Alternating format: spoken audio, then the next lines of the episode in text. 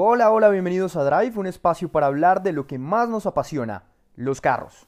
Hoy les haré un recuento de los mejores carros que probé en 2019, divididos en 10 categorías y con un ganador en cada una. Este año estuvo lleno de muy buenos carros y no porque la industria haya estado impecable en su oferta, sino porque decidí enfocarme en pruebas y marcas de vehículos que estuviesen algo especial. No sé, algo que me motivara realmente a usarlos de la forma en la que fueron diseñados. No probar por probar, sino que realmente tuvieran algo, que tuvieran un alma, algo más interesante para contarles y que a mí personalmente me gustaran más. Em, eso también lo implementé este año. Creo que las pruebas no son de darle una vuelta a la manzana o de simplemente un recorrido corto. La idea de los carros que probé y los que realmente me gustaron los usé durante algún tiempo y en lugares y rutas donde se podían exprimir al máximo. Eh, carros que merecían llevarlos a la pista los pude llevar a la pista. Eh, carros que estaban pensados para el off-road los llevé a campo traviesa o trochas. Así que em, eso lo pensé porque en años pasados tenía que emitir criterios que no eran del todo reales y este año decidí enfocarme en eso. Y la verdad es que sin poder usar un carro para lo que fue hecho, pues es imposible realmente determinar y dar un objetivo, un criterio objetivo como tal. A ver, arranquemos. La industria como tal en Colombia en 2019 tuvo un crecimiento muy interesante. Creció 2.7% respecto al 2018 y Renault fue la marca que más vehículos vendió. Lo siguieron Chevrolet y Nissan. Y aquí, pues claramente se ve ese repunte de la marca francesa. La producción de Sofasa, pues tiene mucho que ver en eso. Y obviamente los productos que ofrecieron. La Duster fue eh, el vehículo más vendido en Colombia. Y creo que aquí hubo un gran protagonista en ese crecimiento que fue el Renault Kwid. Eh, también quiero destacar la labor hecha por SEAT y Volvo, que son dos marcas que por lo general no tienen una participación grande en el mercado, pero que en 2019 eh, es llamativo sus resultados.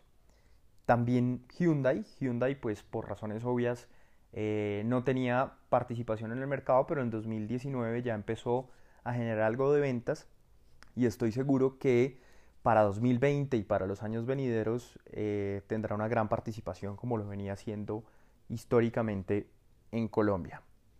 Em, ¿Qué más les puedo contar en el tema de la industria? Creo que aquí hay una cosa muy llamativa y es que eh, la participación de los supercars y las marcas premium creció muchísimo. Quiero destacar la presencia de Porsche aquí. Vendió más de 100 carros y eso también es algo a destacar, es algo muy interesante eh, en este segmento que pues no tiene una participación muy grande. Aquí también vemos que hubo 8 ventas de Ferrari y 8 de Maserati e incluso se pusieron dos McLaren en la calle. Y esto pues es una clara muestra de que existe un mercado creciente en nuestro país para los superautos y para los carros deportivos. Para cerrar, les cuento que en 2019 se vendieron más de 263 mil unidades de carros y eso pues representa unos muy buenos números para el año que cerró. Bueno, volvamos a lo que nos compete. Hubo muchísimos carros que definitivamente no pude probar, sobre todo carros nuevos, eh, lanzamientos actuales y que ya llevaban algunos años en el mercado, pero que se consideran nuevos todavía. Está claro que es imposible lograr eh, conseguir probar este tipo de carros todo el tiempo. En la lista hay incluso carros que ya llevan años en el mercado, pero pues bueno, estoy seguro que de esos que no pude probar, alguno podría estar en esta lista de los 10 mejores. Sin más, arranquemos entonces con la lista. El primero de todos, y como ya lo había mencionado eh, anteriormente, es el Renault Kwid. Para mí fue el mejor vehículo compacto, es una de las sorpresas en la industria y para mí vale cada peso invertido. Es un carro barato, es un carro práctico, lleno de detalles, buenos y malos, pero para mí es de lo mejorcito que ofrece la industria en este, en este segmento como tal, que por lo general no hay cosas muy buenas. En Colombia se comercializan diferentes versiones que simplemente varían en equipamiento, pero que mecánicamente son iguales. El Quid tiene un motor 1000 de 3 cilindros con 66 caballos de fuerza y 92 Nm de torque. Y eh, del Quid lo que quiero rescatar es su concepción. La concepción por la cual eh, tiene tan buena participación en el mercado y que fue lo que más me gustó. Es un carro que tiene mayor altura al piso, tiene un precio muy competitivo, tiene un muy buen equipamiento y sin duda tiene el respaldo Renault en Colombia y eso pues eh, digamos que es una gran ventaja. Mm, en esta gama el Fiat Mobi fue muy llamativo, es un carro muy interesante, tiene puntos débiles. Eh, el Spark, que es el eterno competidor del Quid, pero para mí eh, ya está un poco desactualizado. Y el Kia Picanto, que de la categoría es el que más camina de todos, pero realmente el que, el que mejor y el que mejor eh, se desempeñó en las pruebas y el que más me gustó y el que definitivamente tiene una participación interesante en el mercado es el Renault Quid. En cuanto al Quid, chévere que le den una mirada al video que hice en YouTube. Hice una comparativa con el Renault 4 eh, por motivo de su lanzamiento y pues vale la pena que vayan y lo busquen y lo vean. Eh, listo. Sigamos con la línea de los compactos, pero esta vez vamos al tema de los deportivos. Y aquí el mejor hot hatch o de los deportivos compactos fue el Mini Cooper John Cooper Works. Aquí el tema fue difícil. Eh, por mis manos pasaron clásicos y modernos. Pasaron muchísimos carros de este estilo. Está claro que en Colombia no tenemos el mismo portafolio que en el mundo entero, pero aún así nos quedan algunos buenos elementos para probar.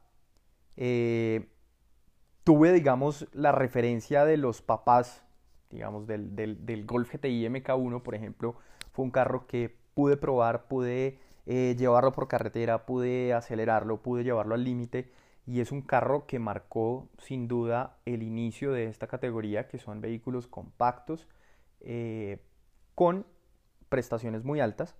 También tuve la oportunidad hacia el final del año de probar el 205 GTI, este Peugeot que es considerado el mejor hot hatch de la historia por muchas revistas y por muchos conocedores. Entonces digamos que las referencias eran muy buenas. Al final del día, la decisión estuvo entre el Golf GTI MK7, es decir, la última generación, y el John Cooper Works. Y aquí la ventaja del Mini fue simplemente por diversión en las pruebas. Y además eh, creo que fue un carro que en el año, y fue creo que el que más me sorprendió, el que más me cambió la percepción a lo que tenía inicialmente. Es un carro potente, es un carro rápido, tiene muy buena pinta, es una excelente plataforma para las personas que les gusta correr o que les gusta modificar los carros. Eh, es un carro que tiene muchísimo torque steer, que es que el carro se tiende a ir de frente cuando lo aceleramos, cuando lo llevamos al límite, pero en condiciones normales es un carro muy divertido que es donde normalmente un usuario lo va a tener y lo va a usar. Es un carro que tiene 228 eh, caballos, 312 Nm de torque, eh, de un motor 2 litros. El setup, el setup de suspensión es rígido para la calle, pero está claro que la orientación es netamente deportiva y ahí es pues donde claramente se compromete el confort. Es un carro, como les digo, rapidísimo, eh, para su tamaño, los caballos, la relación peso-potencia es superior a los demás y eso pues claramente se ve en la pista, se ve en carretera. Eh, la caja es muy chévere, tiene los modos de manejo que, le ayudan muchísimo y, es un carro que definitivamente se roba las miradas, que siempre tendrá detractores, siempre va a haber alguien que le critique un mini, pero no se le puede negar que es un carro supremamente interesante. Y aquí en el tema de los hot hatch eh, es el mejor, fue el mejor que probé en el 2019 y precisamente fue el mejor por haberme cambiado la percepción y por sorprenderme tanto por cómo camina. Y también hablando de sorpresas eh, y cambios de percepción, vamos con el mejor sedán del 2019, que en esta oportunidad es un Jaguar. Sí, es un Jaguar. El Jaguar XC es para mí la mejor alternativa a los carros alemanes sin tener que bajarse a la gama media. Eh, es un muy buen paquete. También tuve la oportunidad de hacer varias actividades eh, del Jaguar Academy este año como instructor. Así que tuve la oportunidad de probarlo, tuve la oportunidad de verlo en carretera, tuve la oportunidad de, de ver a los usuarios usándolo, no en manos de un piloto profesional, sino eh, de una persona que lo usa en el día a día. Y eso fue lo que más me llamó la atención. Es un carro que definitivamente vale la pena considerar. Em, aquí, claramente, el principal rival fue el nuevo Serie 3, que en esas primeras impresiones que tuve me, sorprendió muchísimo la posición de manejo. BMW en general es una marca que siempre ofrece una posición de manejo impresionante y el nuevo Serie 3 es para mí la mejor posición de manejo del mercado. La verdad es que en esa pequeña prueba con el Serie 3 hacía todo bien, pero hubo un gran problema y creo que esa es la gran razón por la cual ni siquiera lo puse en la lista eh, a considerar como el mejor sedán y es que hice una prueba muy corta.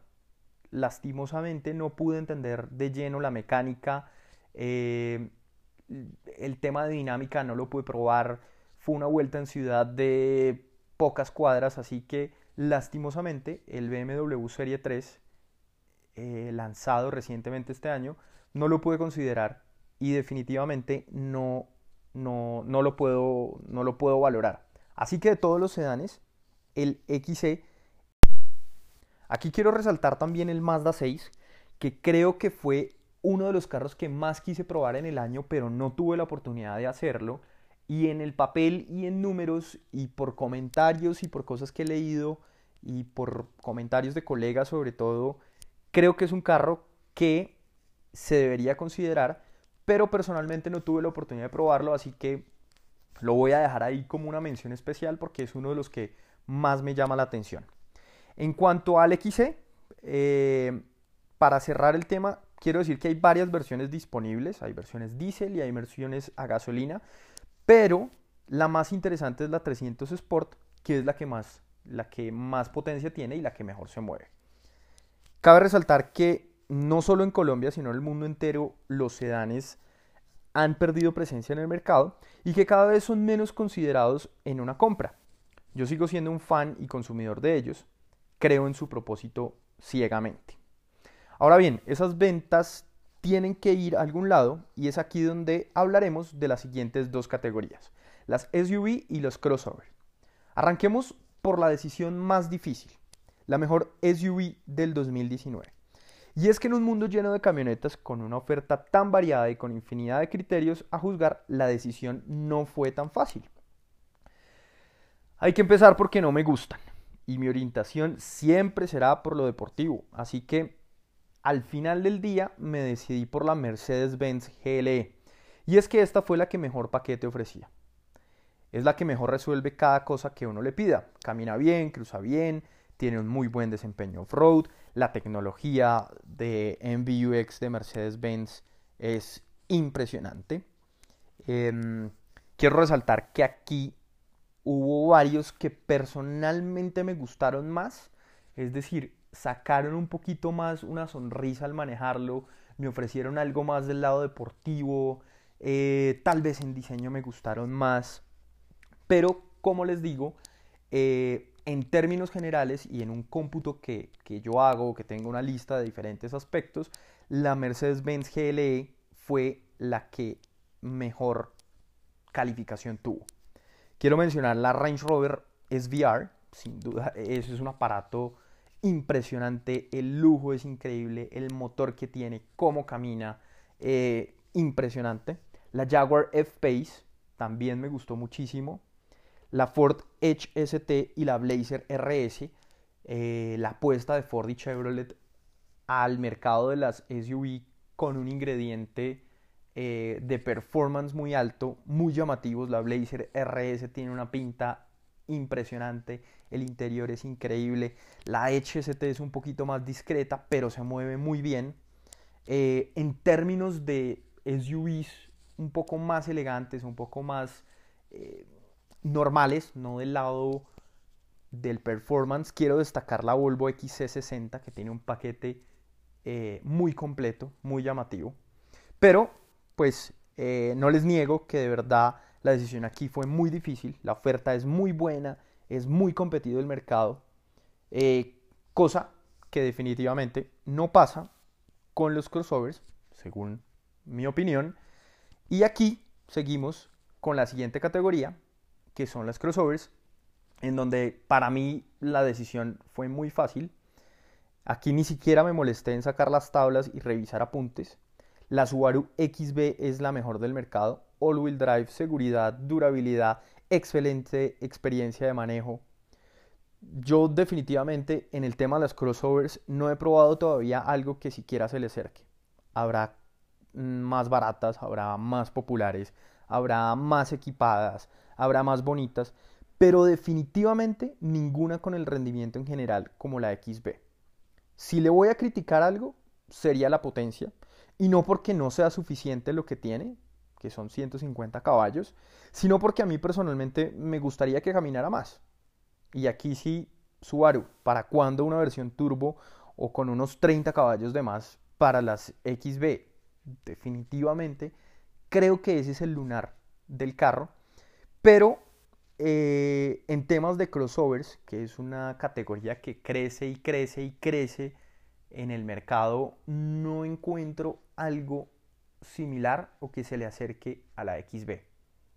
De nuevo, quiero simplemente darle la mención a la Mazda CX5, a la CX3. Creo que son carros muy buenos que tienen un equipamiento, un interior, un diseño muy interesante, pero que definitivamente no ofrecen la misma experiencia de manejo, no ofrecen ese mismo feeling que le da a uno la Subaru XB, una suspensión más robusta. Eh, es un carro que está pensado para las carreteras y para las calles colombianas. Eso me parece que es el punto a favor de la XB. Y aquí, sin duda, Subaru, hablando de la marca, eh, es para mí la menos valorada no solo en Colombia, sino en el mundo. Eh, si por mí fuera, cada producto o cada carro que tienen lograría estar en el top 3 de cada categoría eh, de carros. Y además, pues, eh, con eso quiero llegar a la siguiente categoría de esta lista, que fue el mejor clásico que manejé en el 2019. Y aquí hay otro Subaru el Subaru Leone, un GFT 5, eh, fue el clásico que más me gustó en el año. Y aquí el tema fue netamente personal. Es un gusto propio, una experiencia completa. Además, pues es un carro que me pertenece y, digamos que ahí el tema fue, fue la experiencia, fue haber conseguido un clásico. Tenía muchas ganas de tener un carro antiguo, un carro viejito y este personalmente lo conseguí de un señor que lo tenía desde nuevo, muy bien conservado, con mucho cuidado, supremamente consentido. Eh, llegó a mí por casualidad y desde el primer momento se convirtió en un proyecto único. El Leone del 80 es un GFT5, como les había contado. Eh, lo compré, le hice un pequeño restauración de, pintura, tenía algunos detalles estéticos, eh, le hice ajustes muy básicos de mecánica y de una se fue para la calle y a las carreteras. Hice 850 kilómetros del rally de la lechuza, 350 kilómetros del rally fundadores y kilómetros y kilómetros de trancones en Bogotá. Es un carro tan agradable que prácticamente se convirtió en mi daily driver, o sea, fue el carro que usé casi que la segunda, los últimos cuatro meses fue el carro que más usé en el día a día. Eh, sorprendente para un carro de este año. Tiene una muy buena posición de manejo. Es un carro muy intuitivo para manejar. Eh, da una sensación pura de manejo. Es un, carro como básico. Es un carro eh, puro. ¿sí? Ahora, siendo muy objetivos, hay temas de dinámica que podría mejorar enormemente. Pero hace mucho tiempo no me sentía tan bien manejando y no me divertía tanto en este carro. Entonces creo que por eso el clásico que más me gustó en el 2019 o con el que más me divertí en el 2019 fue el Subaru GFT5. Mm, ahora, volvamos a ser objetivos y a ser claros en el tema. Hubo clásicos que pasaron por mis manos y que son destacables. Porches hubo varios, eh, rescato un 911 SC y un 944. Dos carros muy interesantes, muy chéveres. No había tenido la oportunidad de manejar eh, este tipo de carros y definitivamente son de lo mejor que uno puede pedir, no solo en el tema de clásicos, sino en la experiencia de manejo, incluso contando vehículos modernos. El par de GTIs, el Golf GTI MK1 y el Peugeot 205 GTI, son dos carros memorables, son carros que marcaron la historia de la concepción de los vehículos compactos modernos. Y, eh, a ver, en los clásicos también pude manejar un Ford Anglia de carreras, esa es una cosa loca. En el autódromo de Tocancipá estuve haciendo unos test y ayudando a setear un Anglia de carreras y la verdad es que también me divertí muchísimo. Pero aquí el corazón ganó y eh, el Subaru Leone, el GFT5 de 1980, fue el clásico que más me gustó. Mm, bueno, sigamos. El mejor carro de carreras, el Caterham 420R, eh, un verdadero carro de carreras, tracción trasera, caja secuencial, menos de 800 kilos. Es un carro en el que uno no se cansa de girar y girar. Mm, el protagonismo de este tema se lo lleva la monomarca. La monomarca ofrece la posibilidad de disfrutar el automovilismo de forma alcanzable, sin burocracias. Y aquí tuve la oportunidad de hacer y de ayudar y colaborar en muchos eventos, muchos track days.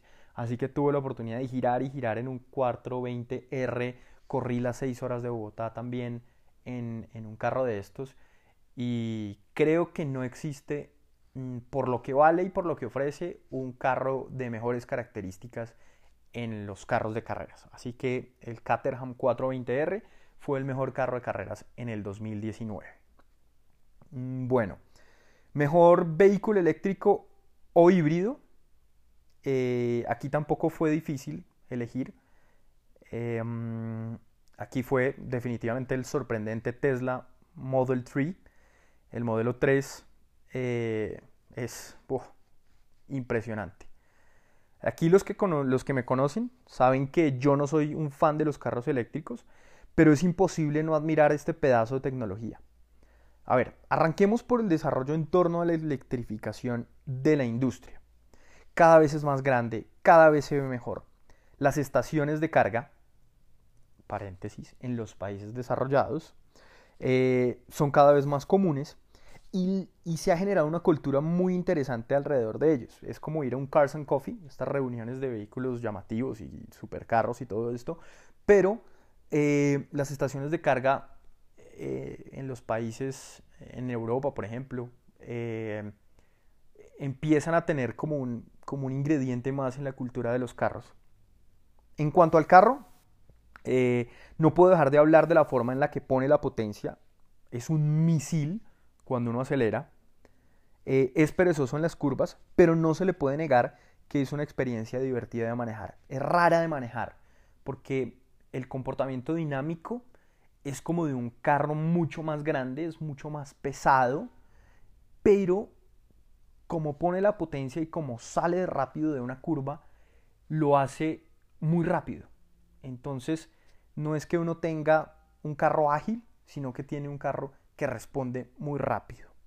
Las ayudas en la conducción, la tecnología, la personalización, em, todo esto son los elementos a destacar del Tesla modelo 3.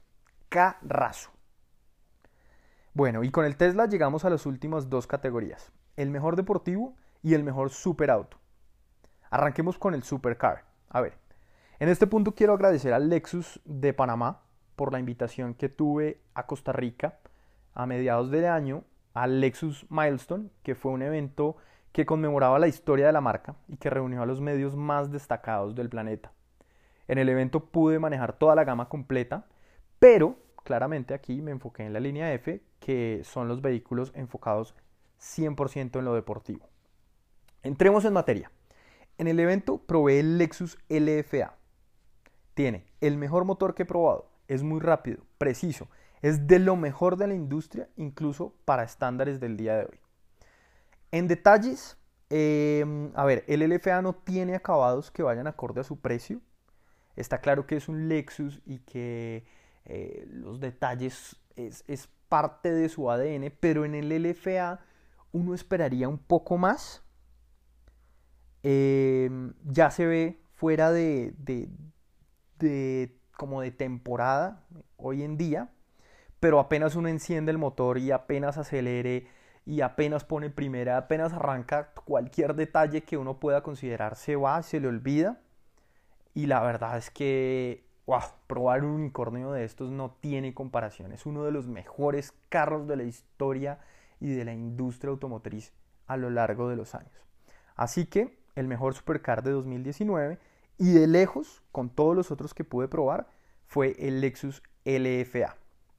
Y sí, aunque el Lexus pues es algo exótico y exclusivo, no fue el carro que más me gustó. Y con esto llegamos al último de la lista y al mejor de todos, el Porsche 718. Y lo resumo con esta frase, el mejor balance posible.